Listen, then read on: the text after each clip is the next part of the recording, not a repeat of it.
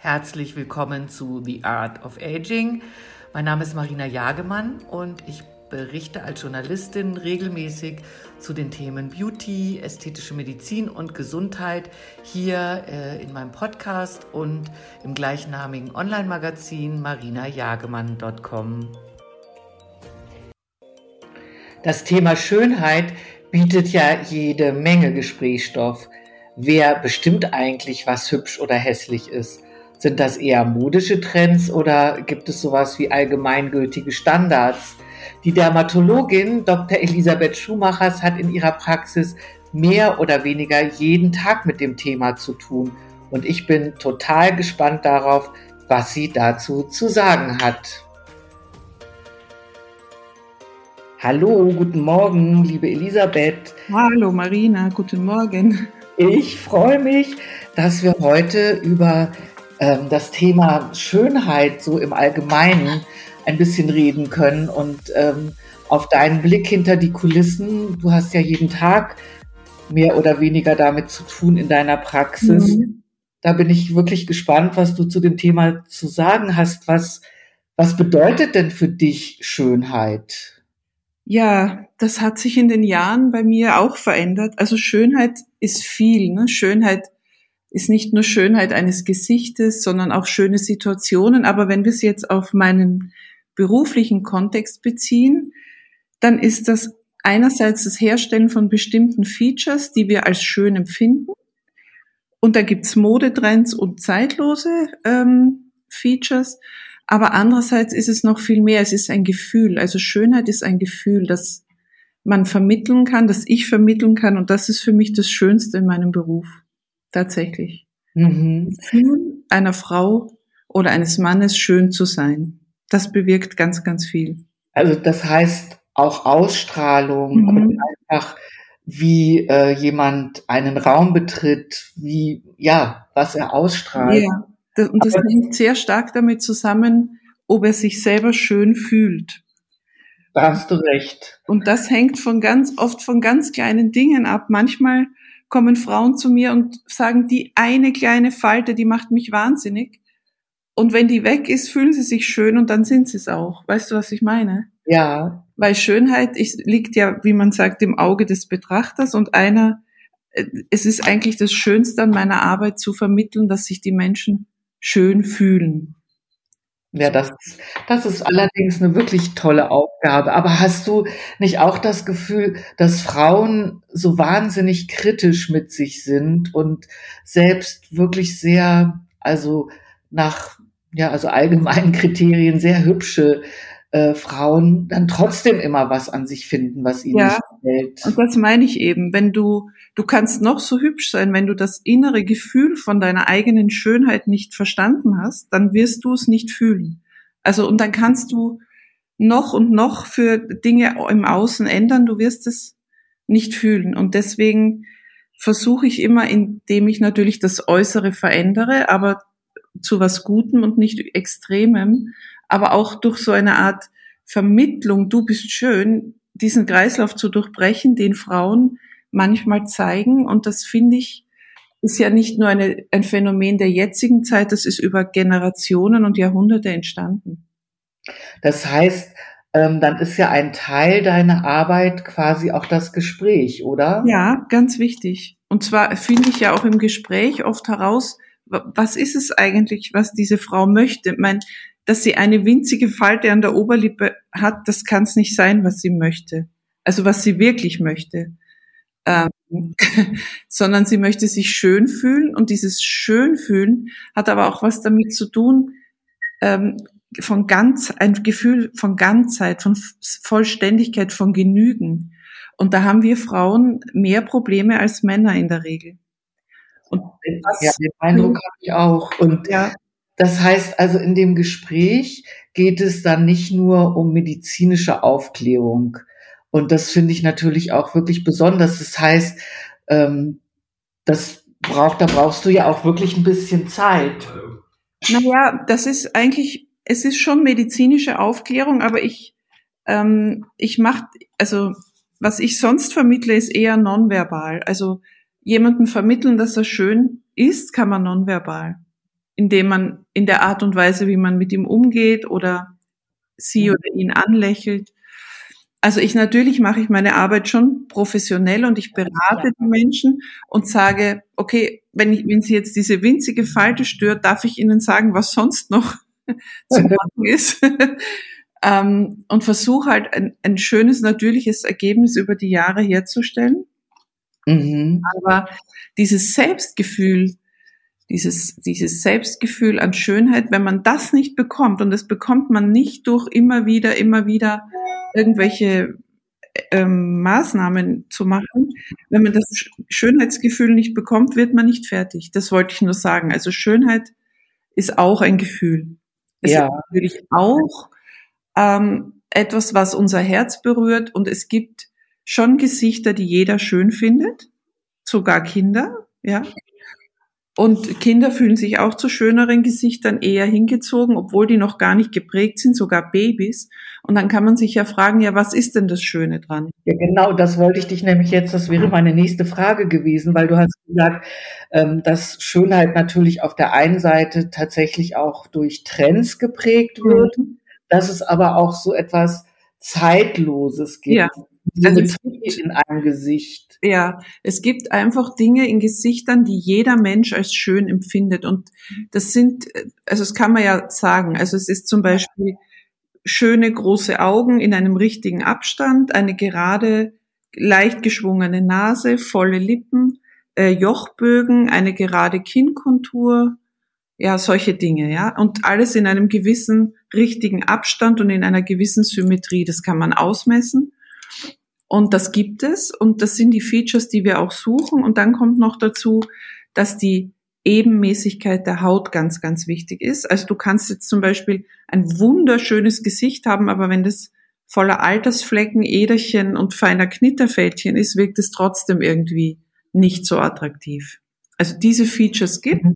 die suchen wir auch und die versuchen wir möglichst herzustellen. Es geht auch nie auf einmal. Also viele Leute glauben, ich gehe da einmal hin und dann war's das. Ja. Und es ist ein Weg, den man geht. Ähm, aber da kann man heutzutage wirklich, wirklich viel machen. Und das sind so Dinge, die jeder Mensch als schön, ein schöner Teint, ne? eine Pfirsichhaut. Ja. Mhm. Jeder fühlt sich davon angezogen, jeder möchte die berühren. Oder Babys sprechen zum Beispiel besonders auf volle Gesichter an, auf runde Wangen, auf, auf ein Lächeln, auf freundliche Augen. Das sind Dinge, die, die für jeden Menschen irgendwie in irgendeiner Form attraktiv sind ja, eine schöne Haut, ein schönes Hautbild ähm, drückt ja auch Gesundheit mhm. auf. Und Ganz das, wichtig. Mhm. Und das ist, glaube ich, auch ein wichtiges Kriterium. Ja. Jetzt ist es ja so, dass, also, wie wir schon gesagt haben, man Schönheit heutzutage auch ein Stück weit kaufen kann. Und den neuesten Zahlen zufolge boomt die ästhetische Medizin im Moment mhm. geradezu. Ja, ich auch, ja. ja, und zwar, also was wir halt merken, äh, die Leute, ähm, die Menschen haben jetzt mehr Zeit, ja. Jetzt beginnen sie und sie sind zu Hause und jetzt beginnen sie mal mit ihren Häusern oder mit ihren Wohnungen und sie beginnen auch mit ihrem Körper und mit ihren Gesichtern. Das ist das eine. Dann höre ich ganz oft, oh Gott, der Videocall, ich sehe mich jeden Tag zehn Stunden auf dieser Handy oder äh, Webcam. Wie furchtbar, wie furchtbar. Mhm. Und das macht nicht schöner. Das macht nicht schöner. Und die Leute haben Zeit und das ist etwas, was man im Lockdown äh, tun kann. Und die meisten Menschen haben auch jetzt ganz schön viel Geld, weil sie weniger in Urlaub fahren. Und das sind die, glaube ich, die Komponenten, die dazu führen, dass sie sagen, ja, jetzt, und man sieht die äh, Spuren auch nicht. Ne? Also wenn man sich zum Beispiel jetzt behandeln lässt und man geht wieder ins Homeoffice und man hat ein paar blaue Flecken, ist es ja gerade egal. Das stimmt. Das sind lauter äh, Dinge, die dazu führen, dass jetzt diese Maßnahmen boomen. Aber so viel ich weiß, auch ganz die großen Dinge, also ähm, äh, plastische Chirurgie und so weiter. Also Facelifts und ja. Augenlid. Ja, ja. Ähm, aber das ist ja jetzt nicht, ah, dein Hund. Ja.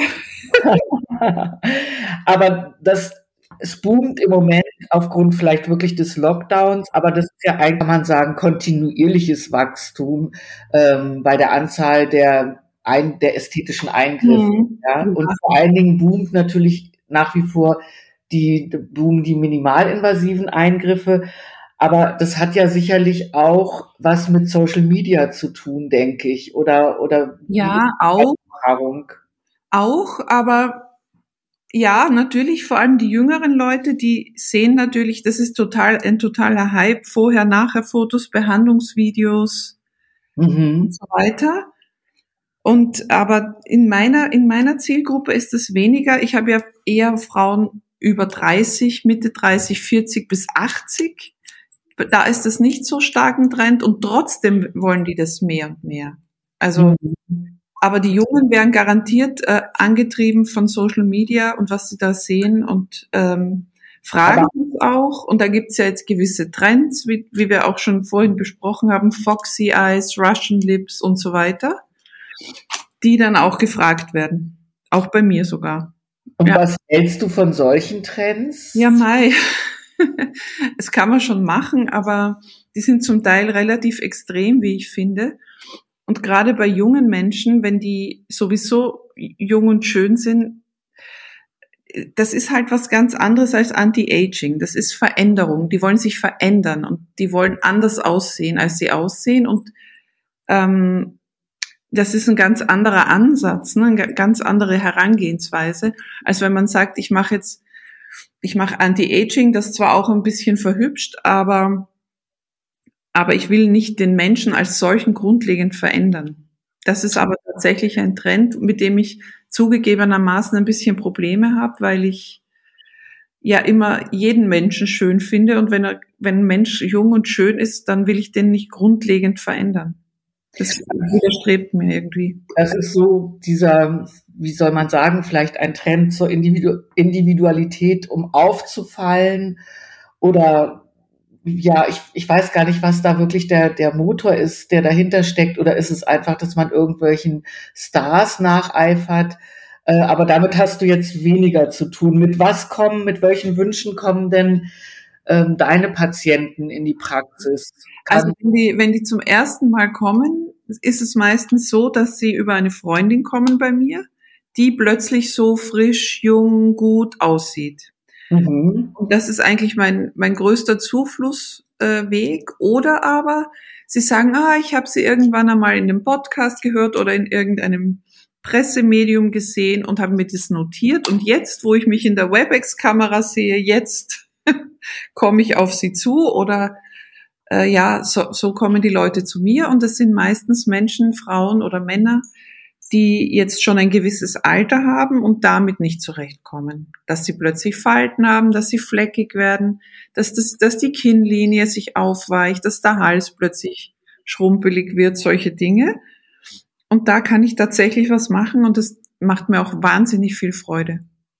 Und das sind dann ja auch wirklich so realistische Wünsche oder oder mhm. hast du auch manchmal, äh, dass jemand mit einem Foto kommt oder mit was auch immer und irgendwas möchte, was, was absolut unrealistisch ist. Kommt das ja, vor? Es kommt vor, aber die Leute sind, muss man auch sagen, jetzt schon besser aufgeklärt. Und ähm, das gibt's natürlich, wenn zum Beispiel jetzt eine 60-jährige Frau zu mir kommt, die ein Doppelkinn hat und wo die Kinnlinie stark schon aufgeweicht ist und das ganze Ab Gesicht abgesunken ist, dann sage ich der immer ehrlicherweise, da würde ich an ihrer Stelle zuerst mal zum plastischen Chirurgen gehen und der kann das, es gibt ja sehr gute plastische Chirurgen mittlerweile, sehr viele. Das schaut oft natürlicher aus, als wenn man in so ein Heavy Face, das schon gedroppt ist sozusagen, mhm. versucht noch mit Filler hineinzuspritzen. Das wird meistens nichts. Und dann, wenn der Chirurg ähm, so ein sogenanntes Mini-Lift, das aber gar nicht so mini ist, gemacht hat oder vielleicht noch die Augen dazu, dann komme ich und dann kann ich die Haut verschönern und äh, vielleicht ein kleines Botox machen und so und dann wird es richtig, macht es richtig Spaß. Ja. Wie unterscheiden sich denn die, die Wünsche und die Anliegen äh, von Frauen und Männern? Du hast ja sicherlich auch Männer in deiner Praxis. Mhm. Also Männer sind, nehmen zu, also ich habe aber höchstens 20 Prozent Männer, das sind meistens die Partner von Frauen die bei mir sind und dann irgendwann merken, oh, die wird immer jünger, jetzt muss ich mal nachziehen. Aber ich die Männer haben viel unspezifischere Wünsche. Es sind eigentlich die einfacheren Patienten und die dankbareren, weil die haben sich gar nicht so viele Gedanken gemacht. Die Frauen wissen genau, die Falte da, das, das. Die Männer kommen und sagen einfach, mach mich jünger. und dann lassen die mich einfach und freuen sich über das Ergebnis und äh, sind viel weniger selbstkritisch tatsächlich. Verstehe. Also, aber Männer, das, das nimmt schon zu, oder? Nimmt schon zu und äh, Männer werden auch eitler und benutzen auch mehr Cremes und das weiß man ja auch aus der Beauty-Industrie, die kaufen sich auch jetzt mehr Cremes und Sonnenschutz und so weiter. Also Männer nehmen zu ähm, und die wollen, was sie bestimmt wollen, Männer wollen dass man eigentlich, die wollen eigentlich immer, dass man es nicht sieht, dass sie was gemacht haben. Das muss man echt sagen. Also da, so weit sind die noch nicht, dass die sagen, ja, ich will, dass man das sieht. Ähm, die wollen Natürlichkeit und Jugendlichkeit, sind aber recht einfach immer zu handeln. Aber was haben die dann für Probleme? Zornesfalte oder? Ja, die kommen mit Zornes, also die, die Klassiker, Zornesfalte, Nasolabialfalte. Das sind ja so die ersten Dinge, die einen stören können und damit kommen die. Und dann kläre ich sie halt auf, dass sie vielleicht ein bisschen mehr Kinn, dass sie das männlicher macht oder ein bisschen mehr Jawline oder vielleicht das Mittelgesicht schon total leer ist. Aber die Männer lassen mich einfach machen. Die sagen, mach. mach einfach, du wirst schon wissen. das ist natürlich echt angenehm.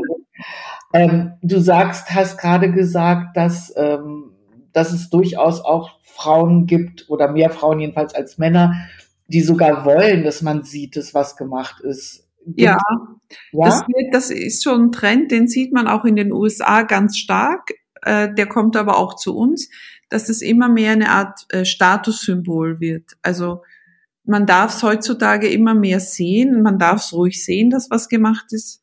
Das ist irgendwie, dann fühlt man sich einer gewissen äh, Gesellschaftsschichte zu, zugehörig. Kommt mir vor. Bei den also, Jüngeren vor allem.